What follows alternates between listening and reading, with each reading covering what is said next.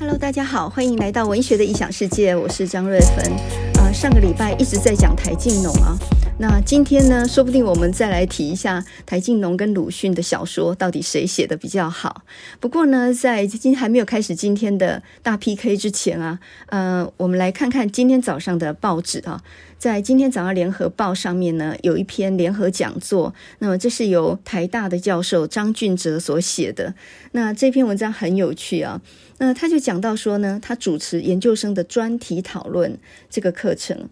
那么他发现呢，这几年的研究所的专题讨论呢，专题讨论应该是说研究生要去写，要去读一些英文的论文，并且要来报告哈。结果呢，他发现有很多研究生竟然采集体报告的方式，也就是说，好几个同学一起报告一篇论文。那么这种方式呢，就是每一个人顾好自己的一部分就好。所以，比如说第一位讲的就是呃呃研究的背景哈，那第二位讲的就是实验的过程，第三位讲的就是什么数据，第四位或许是结论等等啊。那同学之间呢，他们都没有察觉到，这其实无异于独立研究跟思辨的能力哦。那简单来讲，就是呃，我们就把一篇重要的论文拆开，你讲第一章，我讲第二章，他讲最后的结尾。那这种读书方法跟大学合异，也就是说，你完全没有整合能力，或者说你没有完整从头到尾去理解的能力。那这个。算是一种研究所的危机吗？啊，在这些报告里面呢，张俊哲教授就提到说，他几乎听不到实验的逻辑、主题的重要性，呃，或者是说，在整个做实验过程当中的热情啊。那这就让我想到呢，呃，我也常常规定一本书或者一组主题，然后呢，让同学分组上台来报告这本书在写什么东西啊。那结果呢，常常发生的事情就是说。呃，这一组如果是十个八个人，他们就呃一个人去负责报告作者的生平，另外一个人呢就负责报告作者的求学历程，再来就报告呃这本书的第一章写什么，第二章写什么，第三章写什么，然后最后一个人做结论。那么也就是说，把一个应该是整体性的概念，他把它拆开了哈。那么报告作者生平的人大概不会去看书的内容，那做结论的人可能前面都没看过哈。这种读书方法到底是谁教出来的？他的问题出在什么地方呢？呃，我想了很久啊，我慢慢才发现，为什么从中学到大学，甚至到研究所，学生们他们在做报告的时候，他们会认为说把它拆章拆节，这样是一个好主意。为什么会这样想呢？是不是跟中学以来的国文课本有很大的关系？你想想看，我们在国文课本里面所念的东西啊，首先呢，三不管三七二十一，不分青红皂白的，首先就是题解，对不对？一篇文章，你都还没有看到文章本体嘞，不知道他写的怎么样的时候，你首先要搞清楚题解，也就是说这一篇到底在讲什么东西，它的重要性是什么什么。接下来呢，就是作者哈，题解作者，然后呃本文或者翻译或者后面还有注释，然后再来就是醒思啊，类似这样的东西。我们的课本编成这样的时候，老师也照这样上课，对不对？所以呢，在还没看到文章前，我们就先要把题解跟作者都背完了，好，包括他在哪边做官，死在什么地方，全部都背好了之后，你课文还没有看过一个字呢。这种读书方法是大错特错的。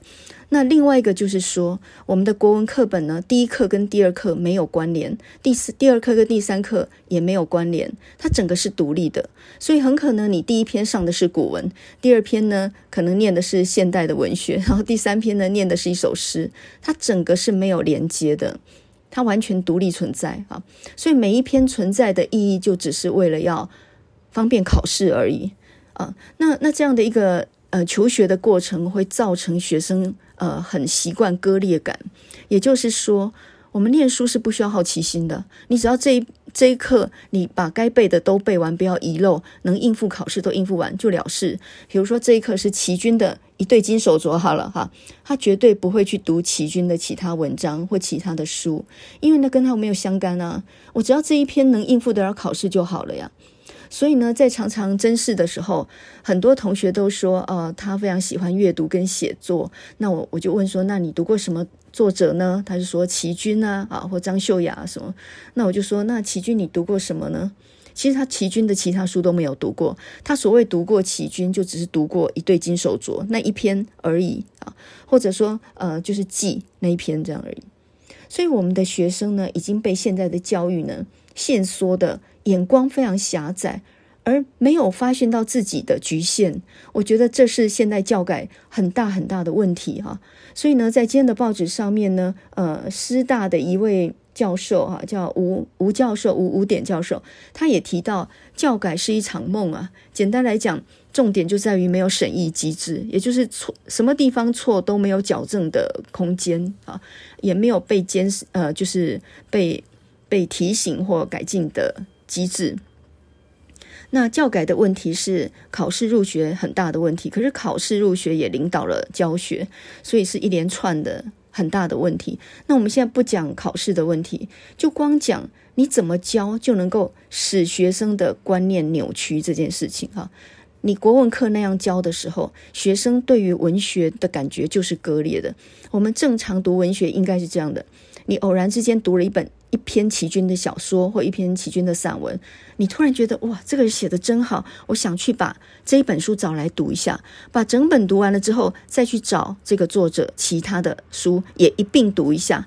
读得懂读不懂先不管，总之呢，读书应该是有个好奇心，循着蜘蛛网一样啊。胡适就讲嘛，读书就好像蜘蛛网一样，你先不用设定要读什么书，你只要。读完了这本书，很自然，这本书就会带领你到下一本书去，就好像沿着蜘蛛网，就自然可以有别的地方可以去。所以是这样的一个由点到线到一个平面这样的一个过程。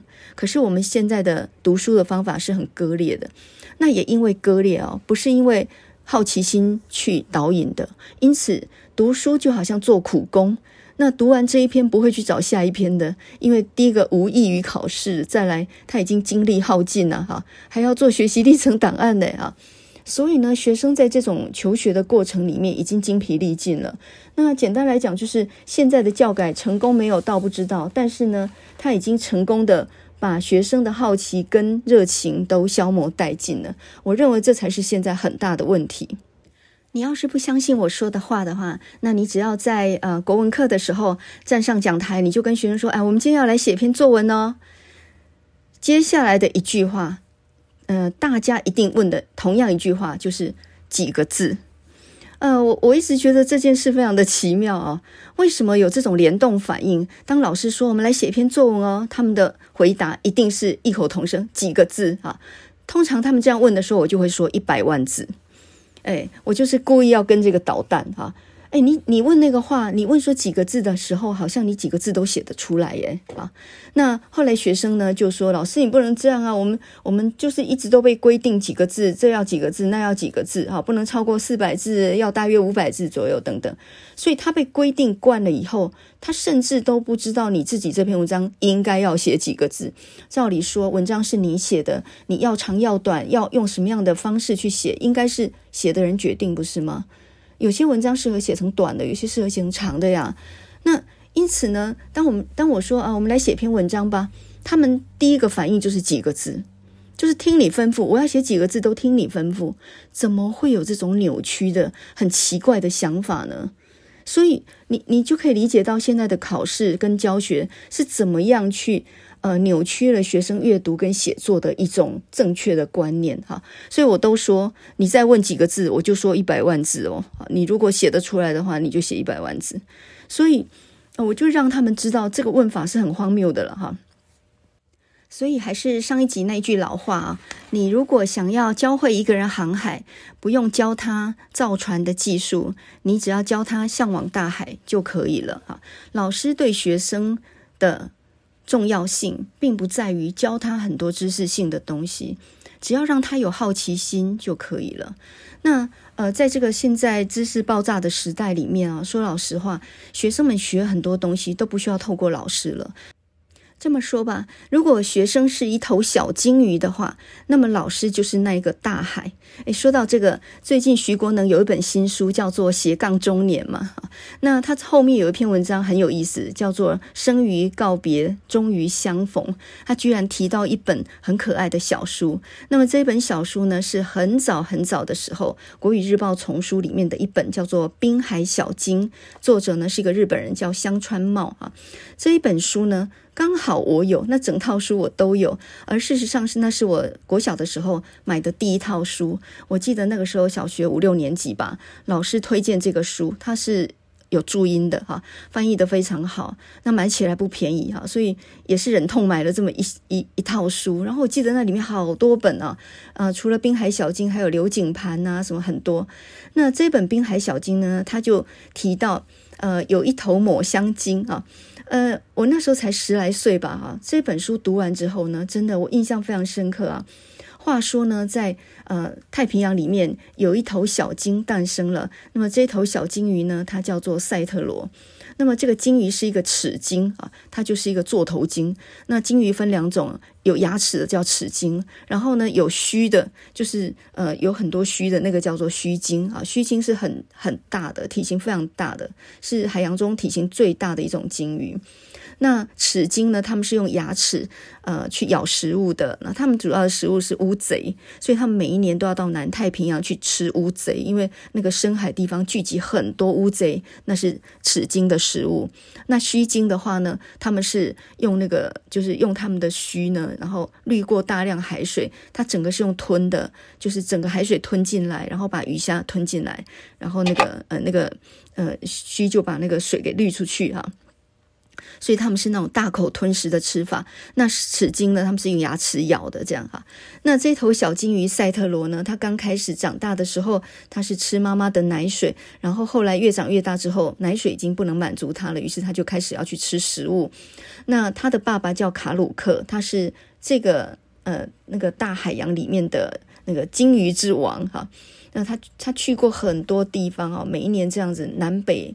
回游这样，然后呢，呃，他有一次就是在他赛特罗慢慢长大之后，他就带他到了南南太平洋，告诉他说，这个地方就是我们的天堂哈。那每一只齿鲸呢，每一年都要来回这个地方。那在这个地方，你可以吃到最好的食物，呃，自己会长大，然后慢慢经历很多磨难，你就会变成一只真正的雄鲸啊。那就在到达南极的时候，南洋的南太平洋的时候，卡鲁克已经很老了，然后他就决定要死在这里，他就不回去了。呃，一般呢，一只抹香鲸，它的寿命可以达六十年以上，老的话听说百年的也有哈。那么他们的一生呢，觅食求偶，躲避人生呃人类的捕捉哈，一趟又一趟的往返南极，那么到最后会终老于冰洋。也就是说呢，这种鲸鱼死亡的过程，我们就称为鲸落哈。它从死亡到沉落海底，过程可以长达数十年。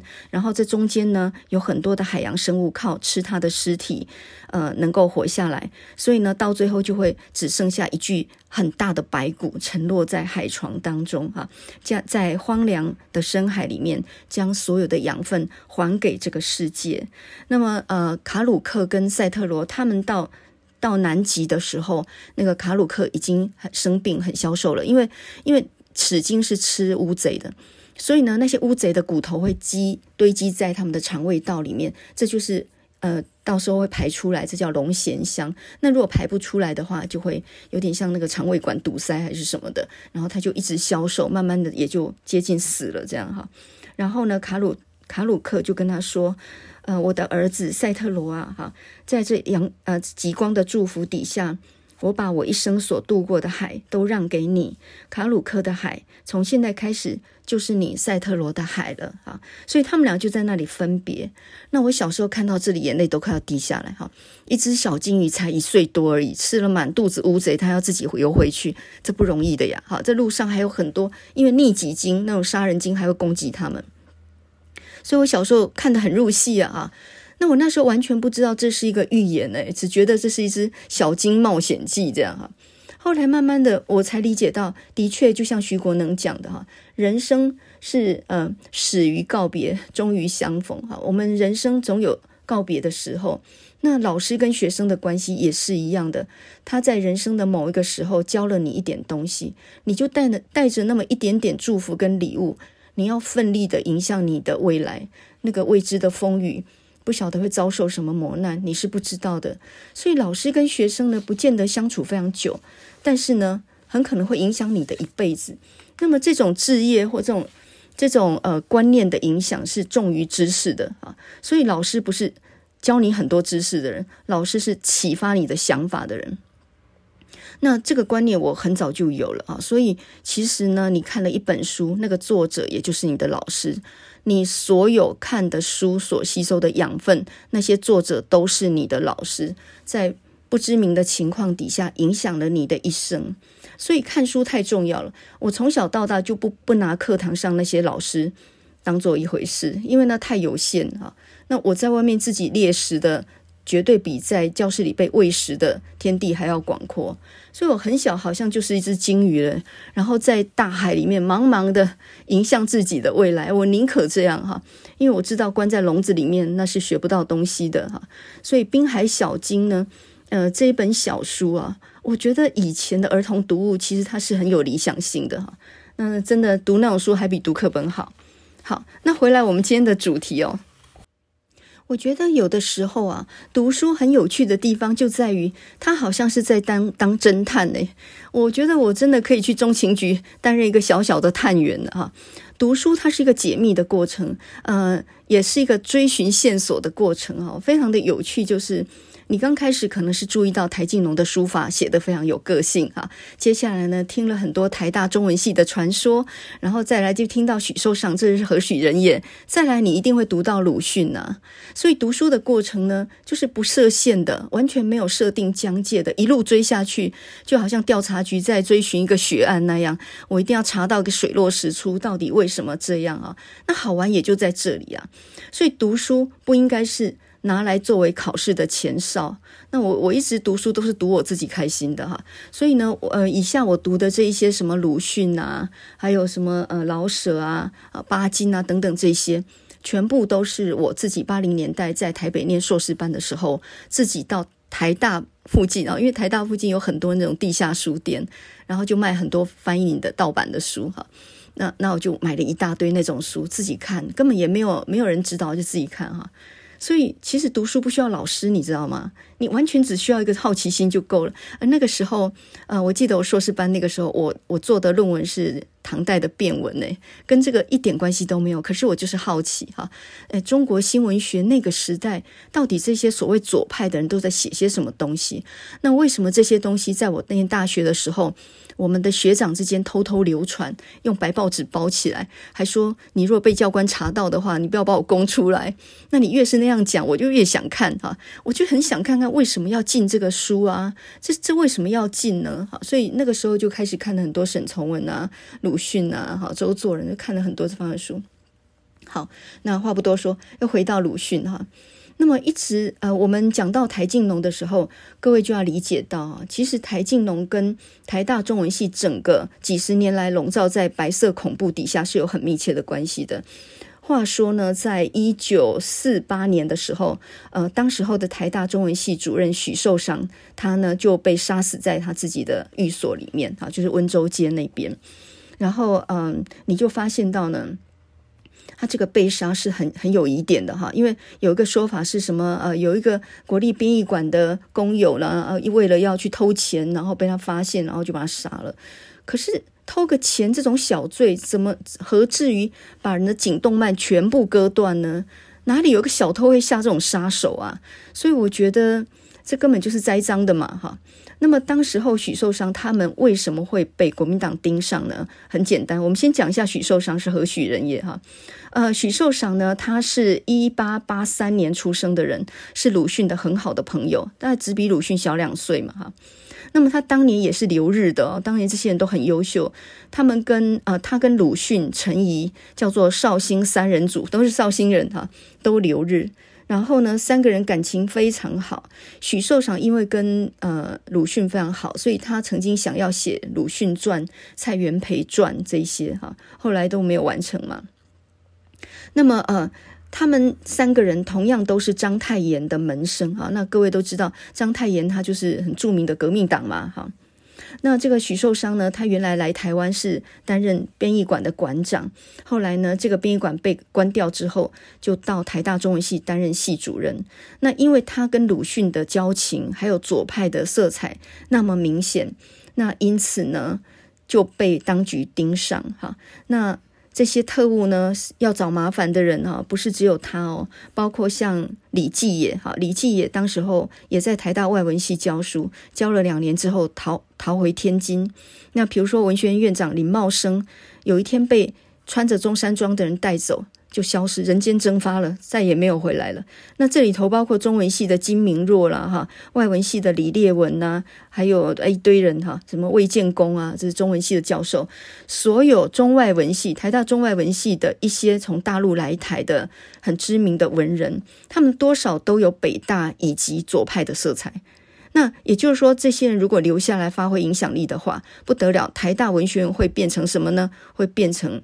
左派的温床，也就是国民党非常忌讳的。那么当时候呢，这一这一群跟鲁迅左派呃比较有五四精神的这一批文人，很引然的就跟 CC 派的陈立夫兄弟他们对上了哈。那 CC 派是极右派嘛，所以呢，嗯、就因为这样的一个对垒的关系，所以他们当然是在被白色恐怖当时候就是被害的一个族群哈。那么许寿裳被杀。呃，乔大壮继任的中文系主任乔大壮，后来呢，也是因为呃，这个心里面非常郁闷哦。那在许寿裳被杀那个晚上，他曾经跟柴进龙两个人到这个许寿裳的家里面，然后就指着那个院子里头一个石头，就说那个大石，就说呢，现在这背后可能就埋伏着人。也就是说，他们这些人全部都被盯上，而且什么时候被杀掉？都有可能啊！活在这样的一种性命的恐怖阴影底下。后来乔大壮呢，他回到苏州，然后自沉于桥下，哈，那就就自杀。然后接下来呢，才是由台静农接任台大中文系主任。那各位想想，台大中文系主任这个位置，哈，如果台静农在写小说，或者在提倡新文学，在在在写有关于鲁迅的或其他的东西的话。我看是非常非常的不利的哈，所以就有一个说法嘛，许寿裳呢是被杀的，就好像嵇康一样；乔大壮是自沉的、自杀的，就好像屈原一样。那台静农呢，后来就隐遁，然后呢，就像陶渊明一样啊。所以，嗯、三任系主任，一个被杀，一个自杀，一个从此消隐。所以，这个就是台大中文系的。白色恐怖史，那当然师大有师大的四六事件。那但台大中文系为什么多年来以学术研究为重？你就看他不是那么样表彰现代文学的创作。那么甚至呢，呃，现代文学方面在以前啊，以前在台大中文系也不那么张扬的原因就在这个地方。可是你以为台静农写的不好吗？那就错了。台静农二零年代的小说写得非常好。那么这句话不是我说的，是鲁迅说的哦。鲁迅当年在编新文学大系的时候，他自己选四篇自己的文章，那是同时他也选了四篇台静农的小说。这四篇小说呢，分别是《天二歌》《红灯》《新坟》还有《蚯蚓们》。那我们今天可能会讲到《新坟》，好，看能不能讲到《红灯》。当然，呃，我觉得，呃，台静农最好的小说不止这四篇了，哈。等一下，看看能不能说到啊。那总之就是台静农他的文章写得非常好，而他早年的时候，《地之子》这本小说集跟《践踏者》这两本小说集，其实他写作的时间刚好就在鲁迅的《彷徨》跟《呐喊》的稍微后面一点点，后几年而已哈。他自己也承认说，他的小说受了鲁迅很大的影响。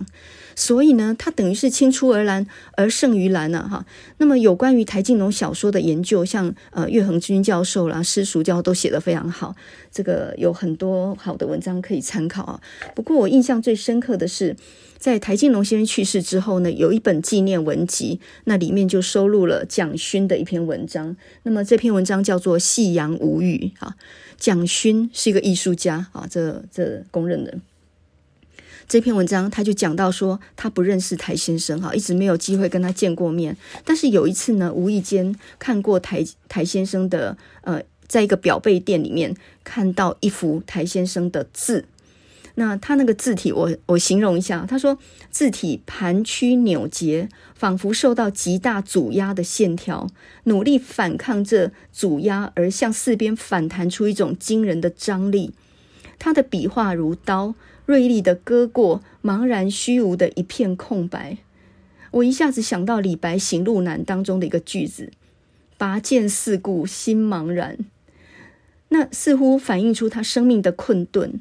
郁折，还有挫败，理想幻灭中的自苦，就好像虚空旷野中狼的嚎叫一样的凄厉尖锐，却连回音都没有。我觉得蒋勋呢、不愧是呃这个艺术造诣很高的人。很多台静农的弟子只看出他的学问、他的为人这方面啊，当然这也是对的。但是呢，蒋勋却看到一个人内心的痛苦。台静农内心的痛苦是什么？如果你要理解台静农心里的痛苦，那么你也同时就能够理解了鲁迅心中的痛苦哈。那么，如果你看过台静农的小说集哈，呃，《地之子》跟《践塔者》这两本不太一样，《地之子》呢，它讲的比较是乡土的、愚昧的、非常可怜的人民；那《践塔者》讲的是一种革命青年的。悲哀，也就是呃，他自己坐过三次牢嘛，啊，最严重的一次在南京的老虎桥，差点没命啊。那个是一九三四年左右的时候，哈，那个时候陈元啊、蔡元培想尽各种办法，才呢九死一生把他救出来。然后再过没多久，一九三六年，鲁迅死在上海，听说是肺结核。好，那当然有一说是被被医师延误，但总之那个时候鲁迅的身体已经很不好了，五十五岁这样。那呃，鲁迅在上海虹口那一带，其实就是他们左翼文人活动的地方哈，尤其是像横滨路那一带哈。那么当时候呢，左联五烈士就是柔石啊、胡也平，胡也平就是以前跟丁玲在一起那个了哈。那呃，他们这五个五个这个左派的文人被国民党抓了，然后呢，当时候沈从文啊、蔡元培、胡适一伙人拼命救，但是没有办法啊，人已经很快就被枪毙了。所以当时候的鲁迅呢，也非常非常的悲痛啊，写了篇文章叫做《为了忘却的纪念》嘛。那不是有一首诗吗？叫“忍看朋辈成新鬼，怒向刀虫觅小尸”啊，也就是说，鲁迅是在这样的一种又愤怒又悲伤的情绪里面硬撑着的，然后身体也不好了。到一九三六年的时候，终于去世啊。那我想那个时候呢，台静农才刚刚被放出来，他也是牢狱之灾，差点没命啊。他听到鲁迅去世，不晓得有什么样的感受哈。所以呢，其实。呃，台静农有一篇文章就，就叫做《伤逝》嘛。那《伤逝》那篇文章表面上写的是他的好朋友张大千跟庄严，但事实上他其实是遥遥在向鲁迅致敬，因为鲁迅很早的时候有一篇小说也叫做《伤逝》啊。那呃，后来台静农去世之后，林文月啊、张静啊这些台静农的学生辈。也各写了一篇文章，叫做《伤逝》，来纪念老师台静农。所以呢，用文字悄悄的、很隐晦的在传达这种纪念跟跟致敬这样的意涵啊。所以一篇《伤逝》，从鲁迅的小说到台静农怀念庄严跟张大千的的文章，然后到文林文月、张静怀念台静农的文章，你就可以知道有一条脉络就是这样子。很悄悄的被串起来的，所以文人要去表达内心哦，为什么他们一定要用“伤逝”这个标题呢？他就不能写怀念吗？啊，他为什么一定要用“伤逝”这样的两个字呢？其实是一条很很隐微的没落，串起了彼此之间的那种感情跟那种怀念啊。所以文字能传达的东西啊，其实是很多的哈。但是不懂的人当然看不懂了哈。那我相信那些做特务的人没有那么认真呐哦，把所有的书全部看完哦。我发现你的标题居然是在遥遥向他致敬这样子吗？好，好，所以呢，那比如说像詹宏志，他在呃《绿光往事》这本书里面，不是有一篇文章叫做《第一件差事》吗？那那第一件差事呢？他讲的是说他在联合报副刊的时候担任雅贤的手下嘛，然后他当时候呢，雅贤因为跟古龙有一点点小过节啊，撤过他的稿，所以呢，当时候古龙在香港大红，然后回到台湾的时候，想跟他邀稿，但是雅贤不好出面，所以就派詹宏志这个小小编啊，就是这个菜鸟小编去跟古龙邀稿。那这个詹詹宏志不晓得怎么样达成这个第一件差事，于是呢就。呃，去跟古龙在席上喝了喝酒，喝到倒下去，喝到醉倒。然后古龙就说：“好好好，小老弟，我帮你写，你算是够意思。”这样，结果就拉到这个稿。那这篇文章呢，就叫做《第一件差事》。可是第一件差事呢，刚好就是陈呃陈映真。很早期的小说里面的一篇，对不对？写一个警察的故事嘛，所以文人很喜欢玩这种游戏啦，就是呃用这个片名的相同，然后来遥遥致意哈。所以詹宏志以前应该也是个愤青吧？哈，应该是也是这样的。我扯了半天，还没有讲到主题啦，怎么办哈？好，我现在要开始来讲正经的了哈。嗯。在还没有讲到鲁迅的《祝福》跟台静农的《新坟》这两篇小说的时候，哈，我们要来看一下鲁迅跟台静农的小说谁写得好。因为呢，鲁迅是称赞过台静农的小说的，哈。那呃，只是台静农后来没再写下去。那我们来看看到底他们的表达技巧是怎么样的一个一个优劣哦。在鲁迅的《祝福》这篇小说里面，有个很有名的祥林嫂，对不对？那呃，在台静农的《新坟》这这篇文章里面啊，《新坟》是收录在《地之子》啊这这本小说集里面的《新坟》啊，新的坟墓，《新坟》这一篇小说里面有个四太太，那祥林嫂跟四太太都是个疯女人啊，很奇怪啊，这个疯癫的女人常常作为一种被压迫到极致的一种表现啊。那说老实话，在所有的改革过程里面，大概被牺牲的全部都是女性啊。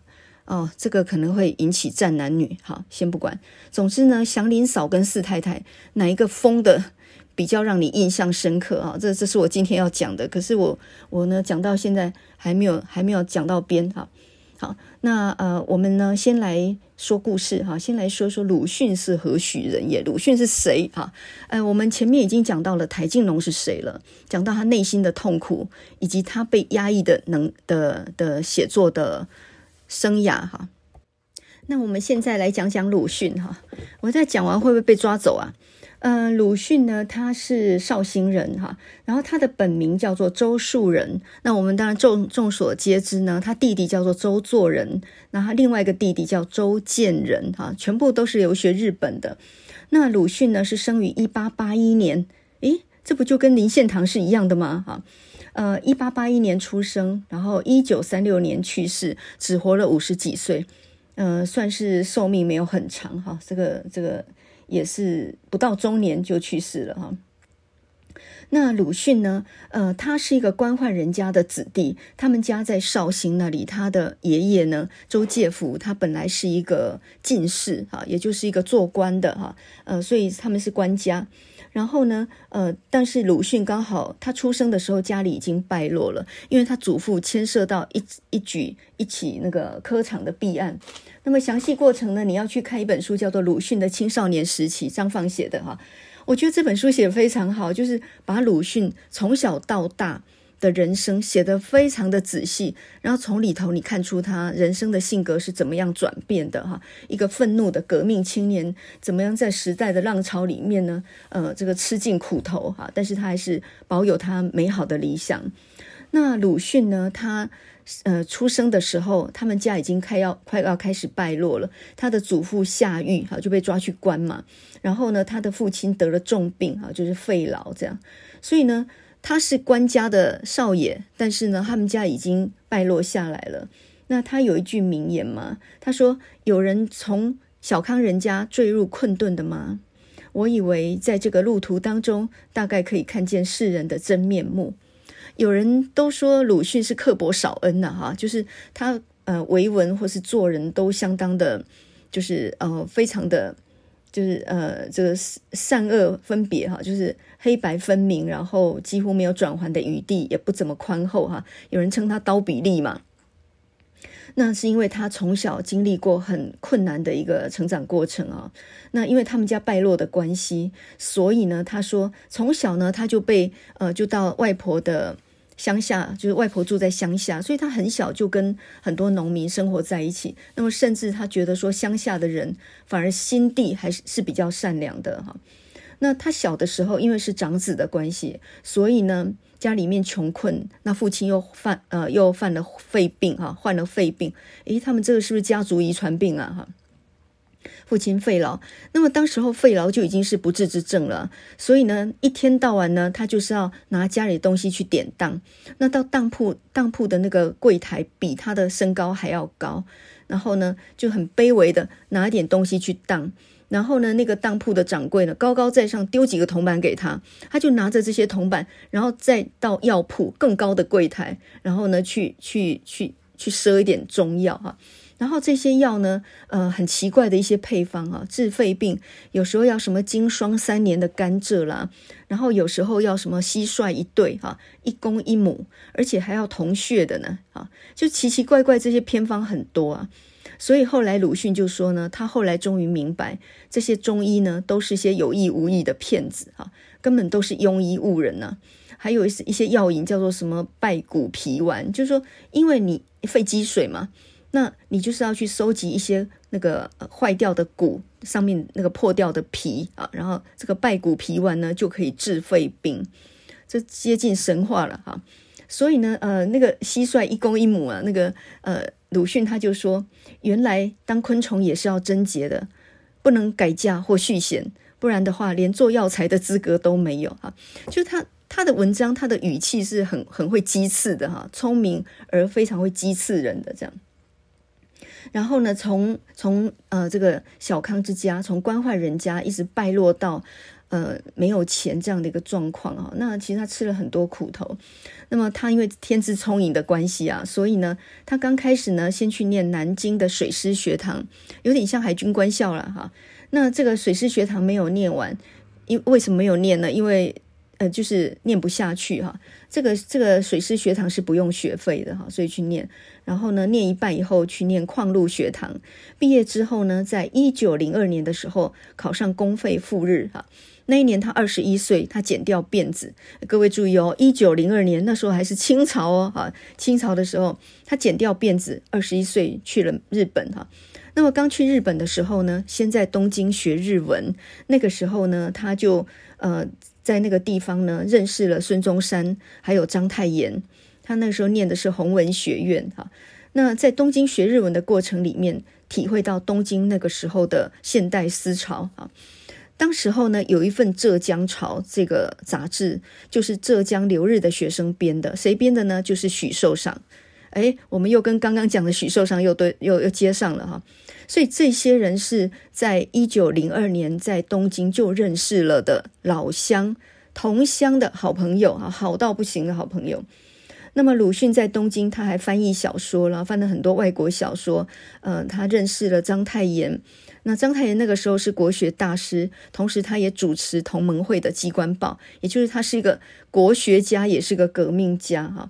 那对这个鲁迅来讲启发非常的大。在一九零四年的时候，他改到仙台仙台医学校哈，就是呃仙台医学院去念书，然后呢就发生了一件很重大的改变，他一生也改变中国新文学史的故事嘛，就是呢，在上细菌学的课的时候，剩下十分钟，老师就放了一段录影带，然后这录影带是日俄日俄战争的时候，日俄战争就是说日本跟俄国在中国的领土东北那边，呃，这个竞争要要吞下东北哈，这非常荒谬啊。然后呢，这个嗯。当时候有一个中国人被抓到了，他是日本的间，就是他是他是被日本人抓到，他是间谍，那日本人就要当场把他处死。结果呢，旁边一群中国人，当地的老乡啊，就在那边拍手，在那边看斩头哈。那在整个教室里面呢，这个所有的人都鼓掌哈，就是日本同学都鼓掌嘛，就只有一个人笑不出来，那个人就是鲁迅。那那时候他就讲了一句话了嘛，他说。这样愚弱的国民，你救他的身体是没有意义的哈。这样愚弱的国民，你就是体格再健壮，也只能做无意义的材料跟观众。病死多少是不用觉得不幸的。他学医本来是要救人的，因为他父亲被庸医所误嘛，所以他认为说学医是很有意义的。结果没有想到，医学只能救人的身体，是救不了人的思想的。所以要救一个国家呢，是应该要革新人的思想。他就辍学了哈，医医学系不念，然后跑到东京去办了一个杂志，叫做《新生》，然后没多久就倒掉。那倒掉之后呢，后来一九一一年辛亥革命啊，然后呃，接下来就是袁世凯掌掌握大权了嘛，哈，那这个历史大家就很熟悉。后来呢，鲁迅回到北京啊，呃，他回到北那个时候呢。就是五四以后，一九一八年以后，五四运动，那北大呢有一份重要的刊物叫做《新青年》，它是提倡科学和民主的哈。虽然旧时代满清已经被推翻了，但是却落入军阀的手里，所以呢，这个整个社会还是非常的没有希望的。所以北大呢，他那时候办的《新青年》，就是有钱玄同他们办的这个这个刊物哈，极力要去提倡新的思潮、科学和民主这样子。然后呢，嗯、呃，当时候呢，钱玄同就来跟他邀稿。那鲁迅那个时候呢，非常的他他当一个小官，然后每天在那里抄古碑啊，哈，就觉得这个社会真的是太没有希望哈。那钱玄同来邀稿的时候，就请他在《新青年》写点东西。那鲁迅就说：“写东西有什么用呢？你想想看，这就像个铁屋子哈，旧式的中国就像个铁屋子一样，它完全没有窗户，万难破毁，根本就打不破的哈。”这里面呢，有很多熟睡的人，这个时候如果外头着了火的话，这里头全部都会闷死的。那但是至少他死的没有痛苦。你现在大喊起来，惊醒了几个比较清醒的人，使他们在绝望中受到临终的苦楚啊，反而死的痛苦。你觉得这样子对他们是好的吗？结果钱玄同呢就说：“可是只要有几个人清醒过来，你就不能说绝对没有打破这铁屋的希望啊。”后来鲁迅一想，这也对。后来他就开始写啊，他一出手就是《狂人日记》。那这篇文章呢，就是众所皆知的吃人的礼教嘛。那这篇文章呢，为二零年代新小说做了开宗明义的一个宣示，同时也应该算是总结吧。哈，他就是在指责旧社会、旧思想那种是一个吃人的礼教嘛。那这篇文章呢，文字如刀，哈，非常的犀利。他这里头就就写说，哈，《狂人日记》就说有一个人。他三更半夜在家里读书的时候呢，我翻开历史一查，这个历史没有年代，歪歪斜斜的每一页上面都写了仁义道德几个字。我睡不着，仔细看了半夜，才从字缝里看出字来。满本都写着两个字，就是吃人。整本书写的都是吃人。那么鲁迅就指出啊，中国的这种宗法思想的制度，这种旧制度哈、有四千年吃人的履历，也就是说呢，别人吃我，我也想吃了别人啊，自己吃了人，又怕被别人吃了。我们的话中都是毒，笑中全是刀，他们的牙齿都是白丽丽的排着的。那么他就把这种礼教吃人的社会啊，呃，讲得非常非常的这个尖刻哈。那么就好像一颗石头丢到平静的湖心里面一样，激起了巨大的浪花哈。所以呢，就为五四运动，呃，这个推波助澜哦。那因此，他的文学运动其实就展开了他的战斗人生。那呃，我们就可以理解到啊，其实文章的力量是很大很大的哈。你不晓得这篇文章被谁看了去了。那么，比如说，他或许就被呃这个《家春秋》里面的那个决心、绝慧、绝明看见了吧？哈。呃，诶，话说到巴金的《家春秋》啊，这个就是呃《激流三部曲》嘛。那巴金他这一本《激流三部曲》其实是三本的哈，《家春秋》他写的就是在四川有个非常旧式的大家庭里面，有三兄弟，然后老大呢叫做觉心，老二叫做觉民，老三叫做觉慧。那这三个有为的青年呢，诞生在这样的一个一九一九年左右那样的一个时代氛围里面。然后呢，因为因为五四运动起来了嘛，他们也受到新思潮的影响哈。那么老大呢，决心就很想要脱离这些旧礼教的束缚哈，然后呢，争取自己婚姻的自由。但是呢，因为呃，这个这个决心呢，后来他就屈从于大家庭的安排，他自己喜欢的梅表姐，他也不能跟他结婚。后来梅表姐就抑郁而终了啊，就死了。然后呢，这个决心他自己呢接了家业，然后就娶了一个。这个家里安排的一个太太，然后这个太太呢，又是因为那个时候要生产的时候，刚好遇到她的祖父去世，然后呢，家里人就说，呃，根据旧式的一个习俗哈，呃，家里如果有人去世的话，那这个产妇不宜在家里生产，于是她就在外面生产，然后就不幸就死了。那因此呢，决心是代表一个反叛的一个第一阶段，就说她到最后还是没有反叛成功啊，屈从了家里的安排，然后葬送了一生。那觉明就聪明多了哈，他要争取他结婚的对象，他不惜跟家里闹翻，然后他也要去娶他自己心爱的人啊，这就是一个反抗的第二阶段嘛。那觉惠就干脆就离家出走哈，这个家是没有希望的了，然后我必须要整碗打翻啊，就说我全部都把它毁了，然后去追寻我的幸福，他直接去革命。总之在，在呃四川这个高家里面啊，付出代价的都是女人啊，要么疯了，要么就是自尽，要么呃因为。呃，这个高家有一个小丫鬟叫做明凤嘛，那明凤呢就爱上了三少爷觉慧，就两个人呢 互相钟情。可是呢，一个一个丫鬟怎么可能配得上三少爷呢？所以后来呢，就他们这个家庭就想办法要把这个呃丫鬟呢就嫁给嫁给别人好做小。然后这个明凤呢当然不愿意，他就投水自尽了。那么就在他死的那一刻，觉慧就觉悟了哈，这整个旧世代旧观念。就是害死人的，所以他后来就去了革命，他根本就离开了这个家哈。那么，其实一个家庭就代表一个社会，也就是说，一个社会在觉醒的过程里面，呃，老大是比较眷念旧情的，他还被整个大家族压制着；老二呢，就慢慢的破除新观念，争取自己想要的；老三直接革命，他就直接离家出走哈。所以呢，呃，激流三部曲大概算是巴金早年，而且是最好的作品呢。他刚好非常完美的反映了鲁迅那一本那一篇《狂人日记》里面吃人的礼教哈，这个所有的旧礼教还有旧的宗法思想，完完全全就是有四千年吃人的履历，吃人不吐骨头的哈。下一集节目，我们再来讲祥林嫂跟四太太到底哪一篇写得比较好？鲁迅跟台静农到底谁比较优秀呢？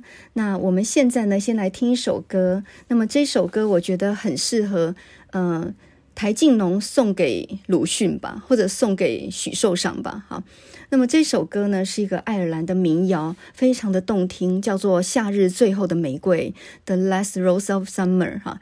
嗯，夏天最后的玫瑰独自的在枝头绽放着哈，呃，所有它美丽的同伴都已经凋零了。那这首歌里面还讲到说，当友谊已经逝去之后，很快我也就会步入你的后尘哈。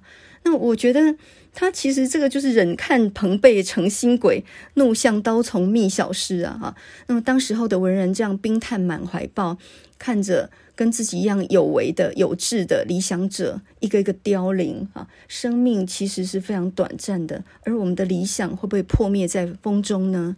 所以，呃，台静农听到鲁迅的死讯的时候，或者说他看着许寿裳被杀的时候，他心里面其实是非常悲痛的，而这种悲痛其实是别人所不能够理解的哈。他想的不一定是自己要能够活很久，他想的可能是我怎么样把这一份置业能够延续下去。我们现在就来听荷兰的歌剧歌剧的女歌手 Susan Ahrens 她所唱的这首《夏日最后的玫瑰》。